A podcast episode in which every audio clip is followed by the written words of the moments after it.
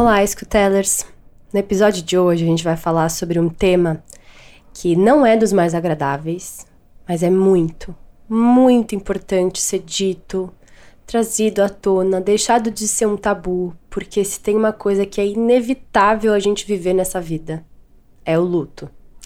E nesse Escuta Essa eu quero trazer algumas reflexões, alguns ensinamentos que o luto me deu também, e trazer um pouco de compaixão não só para quem está vivenciando isso, mas talvez porque você conheça alguém que esteja passando por um momento de luto e para você tentar entender como que isso funciona para cada um.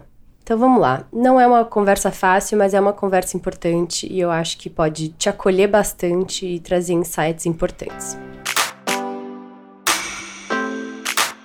O luto é uma parte absolutamente normal da experiência humana todos nós vamos passar por várias situações diferentes umas dos outros. Então não dá para dizer que todo mundo vai, por exemplo, presenciar o nascimento do próprio filho, porque talvez nem queira ter. Uh, que vai vivenciar uma doença na vida ou na família, porque pode ser que não. Que você vai vivenciar o seu grande sonho, que você vai alcançar a carreira dos seus sonhos. Nem todo mundo vai. Agora, se tem uma experiência que nos conecta como humanos, que é absolutamente comum entre nós é o luto. Em algum momento da vida, inevitavelmente, a gente vai acabar perdendo alguém ou algo que amávamos muito, muito. E eu coloquei amávamos, mas na verdade a gente vai continuar amando pro resto da vida. A tristeza, ela faz parte do luto. Não tem como negar, não tem como evitar. Mas dentro do luto pode ter muitas emoções para além da tristeza. Pode ter a melancolia, pode ter a saudade, pode ter a nostalgia, tantas coisas que podem ir surgindo junto com o luto, que às vezes é difícil da gente conseguir organizar, principalmente quando a gente tá uh, vivenciando aquilo na pele, né? O oceano do luto, né, ele é profundo, ele é enorme, ele às vezes parece grande demais, excessível, ele parece interminável, né? Quem viveu realmente essa dor sabe muito bem o que eu tô falando. É muito difícil a gente, é, quando tá mergulhado dentro deste, desse oceano, enxergar a luz.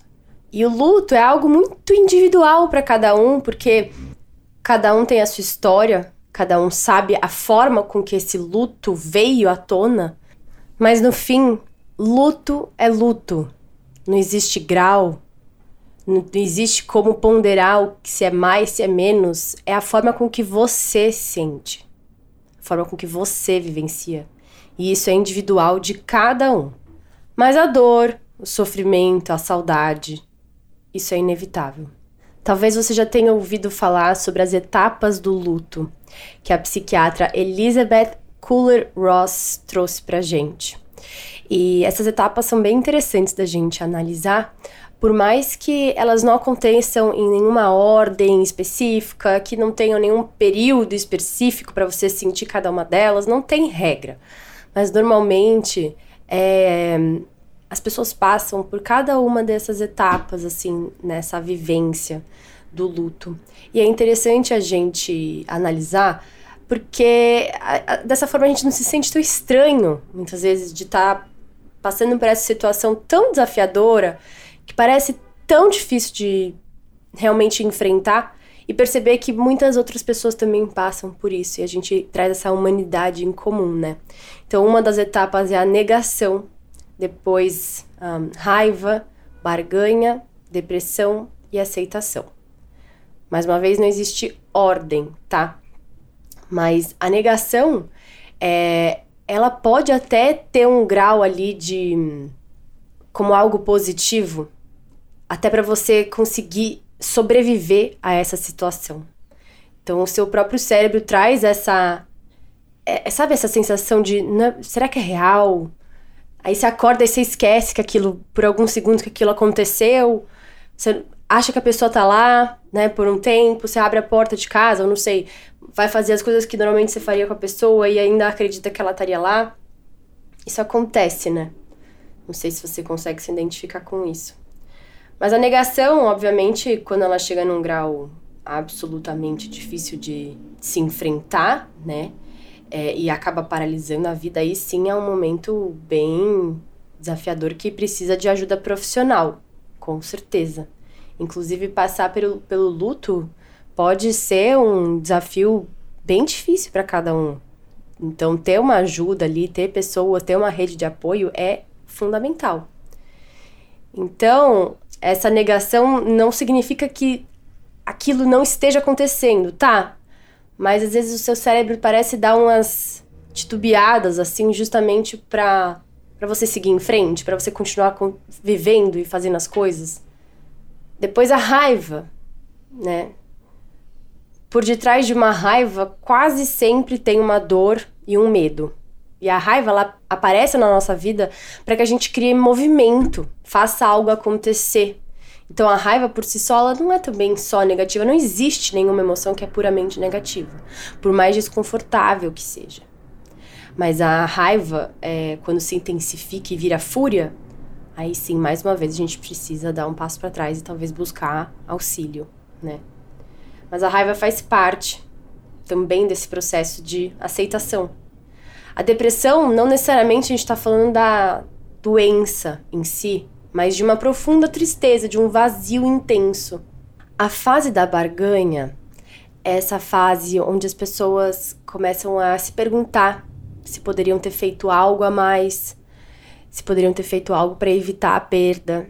A gente tenta até de uma forma inconsciente, às vezes consciente, barganhar com Deus ou com a pessoa que que faleceu, a situação, tentando fazer com que as coisas voltem.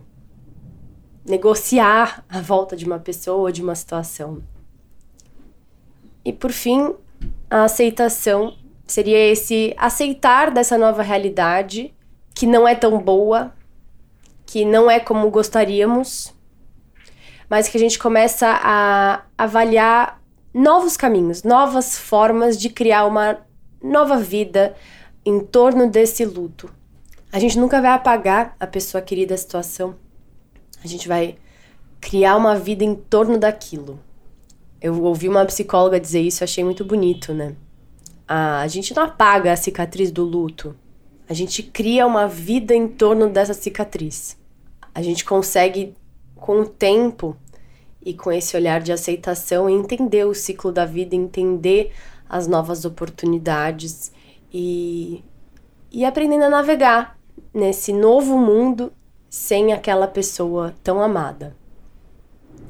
Então, algumas das tarefas do luto seria realmente você encontrar alguma aceitação nessa nova realidade, elaborar a dor dessa perda, compreender como que essa dor está realmente afetando, falar sobre isso, pôr para fora de alguma forma, seja escrevendo, seja falando, seja chorando, enfim, elaborar realmente.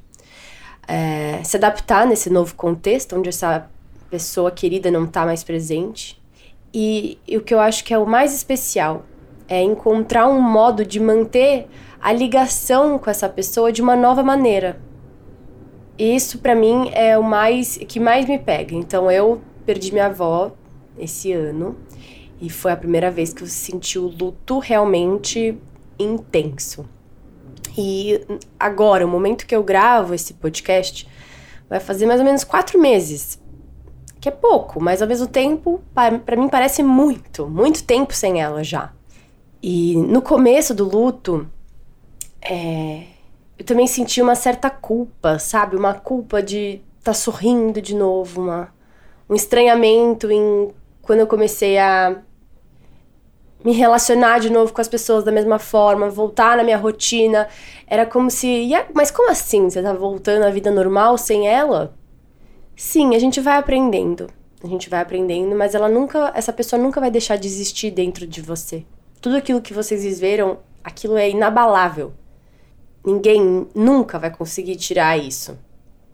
Então, encontrar formas de honrar essa vivência e de manter essa ligação de alguma forma é muito especial. Então hoje, todos os dias de manhã, eu acordo, faço uma leve oração, uma rápida oração, mas todos os dias de manhã. E todos os dias eu penso nela. Eu penso como ela estaria feliz de eu estar fazendo isso. Fazendo uma oração de manhã, que era o que ela fazia. Então, essa foi a minha forma de encontrar essa ligação com ela. Então, se você tá vivendo algo assim, tenta encontrar algo que, que, que faça sentido para vocês. Não tente desligar as emoções, por mais desafiadoras que elas sejam, porque quando você tenta desligar uma emoção sequer, você acaba desligando todas. E o luto, por mais desafiador que seja, ele tem também, ele pode também trazer uma noção de finitude que traz muito mais sentido à vida. Então, quando você vivencia o luto e consegue perceber que tudo é tudo é muito rápido, a existência é realmente um sopro e que e que privilégio poder viver hoje com as pessoas que, que hoje estão aqui do seu lado. E aí você passa a dar mais valor a tudo isso. Então, por mais que tenha algo de muito, muito profundo e dolorido, é quase que uma lótus, assim, sabe aquela flor que nasce do pântano? Eu imagino e vejo o luto dessa forma. Uma outra coisa importante que eu queria dizer para vocês é façam todos os dias um pequeno passo, mas sem expectativa. Sem expectativa nenhuma de como você deveria se sentir, como você deve se portar, com qual rapidez você tem que ficar bem. Tudo isso só dificulta esse processo de luto.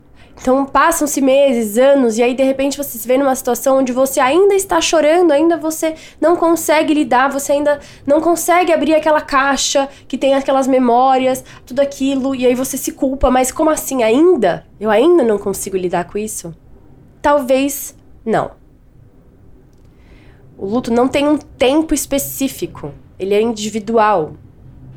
Mas quanto mais a gente conseguir trabalhar ele, colocar ele em perspectiva, mais aquilo vai se tornando aceitável. A ferida que fica da perda de alguém muito amada, a ferida que fica de alguém muito amado, não é algo que possa ser corrigido, não é algo que vá ser curado por completo. A gente não, não quer esquecer. Né? Quase que essa sensação, mas eu não quero, eu não quero também cicatrizar e ficar bem e esquecer. Não, eu quero que essa pessoa continue tendo essa importância, eu quero lembrar, eu quero sentir a, a, a nossa ligação. Então, essa ferida ela não diminui nem desaparece, ela continua ali, mas a gente vai construir uma vida em torno disso. É a ideia da cicatriz, né? A gente constrói uma vida em volta disso. A pessoa, ela vai continuar tão importante para você como ela sempre foi. E uma vez eu li isso, não sei onde, mas o tamanho da nossa dor é proporcional também ao tamanho do nosso amor. Então que bom que você viveu um amor tão grande, tão forte, tão maravilhoso em vida. E agora tá tendo que lidar com essa dor que também vai ser muito grande, mas vai encontrar um caminho. Porque a gente encontra. Porque a gente aprende que dor e alegria, desespero e sentido, tudo isso faz parte da vida. E a gente aprende que é capaz sim de sobreviver. Que a gente é capaz de conhecer as profundezas e também é capaz de sair. Mas como tudo na vida, às vezes requer persistência, requer um certo trabalho, né? Quando eu digo trabalho, não é um trabalho, como a gente ouve a palavra, né? Mas é um exercício interno. Um exercício de compaixão, de se expressar, de permitir o tempo atuar, de cuidar de nós mesmos. A gente não pode se esquecer de cuidar de nós mesmos, principalmente nesse momento. Porque quando a gente está ali no fundo do poço, a última coisa que a gente pensa é: nossa, como que eu posso me agradar mais? Como eu posso me cuidar? Como eu posso sair daqui? Não, a gente fica. Fica. E todos aqueles hábitos que eram os principais hábitos do nosso dia a dia, que nos colocavam para cima, a gente simplesmente não, não quer pensar em fazer. Não quer pensar em comer bem, acordar cedo, fazer exercício, se relacionar, socializar. Isso é, é parece que é impossível na nossa mente, né? E naquele momento realmente é. Realmente é. Na primeira semana do meu luto, eu achei, eu ingenuamente achei que eu não ia mais ser feliz. Que eu não ia mais conseguir trabalhar como eu trabalhava. Que eu não ia conseguir ter as minhas atividades como eu tinha. A gente fielmente acredita nisso. Mas a gente não pode se abandonar. A gente tem que fazer um mini passo todos os dias, sem expectativa, mas um mini passo. Parece que nessas horas também a gente quer se isolar, mas pensa bem. Pensa bem. É bom ter gente em volta. É bom ter uma pessoa, ter alguém para conversar, ter alguém para trocar, para abraçar e ficar em silêncio. Mas é bom. Permita que os outros te ajudem também a passar por isso.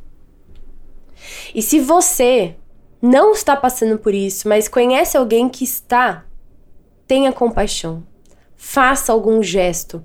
Não é só uma mensagem de texto, não é só uma mensagem de texto, não é só uma mensagem de texto. Mostre-se presente.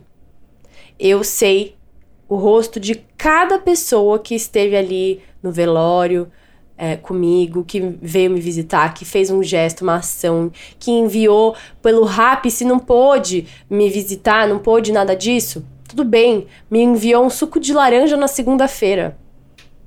E aí alguma outra amiga na terça-feira enviou um bolinho para casa. Mas são os gestos que fazem a diferença, são os gestos que mostram para é, aquela pessoa que está sofrendo que ela não está sozinha, que ela pode sim ser cuidada, que as pessoas estão lá por ela. Então faça esse movimento, faz toda a diferença. Então eu espero que essa conversa, por mais desafiadora que ela tenha sido, tenha tocado em algo de especial no seu coração, algo de compassivo. Porque vivenciar o luto é absolutamente inevitável. Seja por uma pessoa que um dia a gente amou profundamente, um familiar, um amigo, enfim, e em algum momento, como tudo na vida é finito, vai para um outro plano, uma outra realidade que a gente nunca vai saber exatamente o que é. Ou um animal de estimação, um bichinho no qual você teve muito amor e cuidou toda a vida. Como é difícil a gente se despedir desses nossos amigos também. Ou o luto também pode ser de uma situação, de uma época, de uma despedida, de um término. Tudo isso, de alguma forma, é vivenciar o luto. Então, cuide de si, reconheça que é difícil, sim, mas que é possível da gente sobreviver e criar uma vida em torno desse luto. Uma vida com flores, uma vida colorida, uma vida com novos amores, novas experiências, mas que aquela pessoa amada que talvez não esteja mais aqui, ela vive dentro de você. Tudo aquilo que vocês viveram, todas as memórias, os ensinamentos, aquilo persiste. E essa noção de vida e de finitude traz sentido para estar tá aqui faz a gente valorizar o que realmente importa. Quando alguém muito amado é perdido, falece, as pessoas não lembram das roupas que aquela pessoa tinha, do perfume que aquela pessoa tinha, de quantos gominhos no abdômen aquela pessoa tinha, quantos likes, quantos posts, quantos seguidores, não interessa. Isso, isso se apaga. O que vale é o que você viveu, o que você falou, o que você fez o outro sentir como você ajudou, as risadas, os momentos especiais, os abraços, as lágrimas, os gestos. Os gestos ficam. Então lembre-se disso, tá bom? Esse foi um escutar essa desafiador, mas muito importante. Eu fico muito feliz de você ter ficado até aqui. Se você quiser compartilhar nos seus stories para mais pessoas escutarem, eu vou ficar muito feliz. Se você puder deixar também cinco estrelinhas aqui no podcast, também vou gostar muito. Eu te vejo na próxima quinta-feira. E eu espero que esse episódio ele possa continuar aqui para todas as vezes que você se sentir um pouquinho perdida ou perdido em relação a esse sentimento de luto. Um beijo muito, muito caloroso. Até a próxima.